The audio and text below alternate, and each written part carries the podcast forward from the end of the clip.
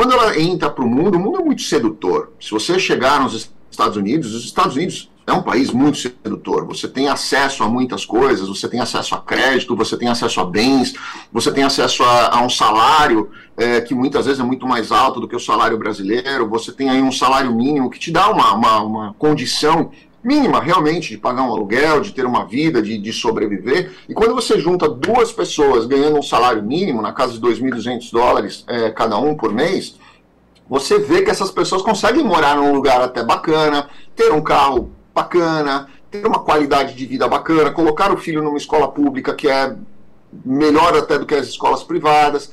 Então você, você vê que essas pessoas têm uma expectativa. E essa, situação, esse cenário seduz demais para que as pessoas queiram vir. E quando elas chegam aqui, elas veem que arrumar trabalho não é tão simples quanto elas imaginam, manter um status de visto não é tão simples quanto elas imaginam, e obviamente, na hora que você se depara com essa situação, a, a sedução te puxa para que você busque meios alternativos. E se a pessoa não tem uma cabeça muito forte, valores muito fortes, ela acaba se vendendo.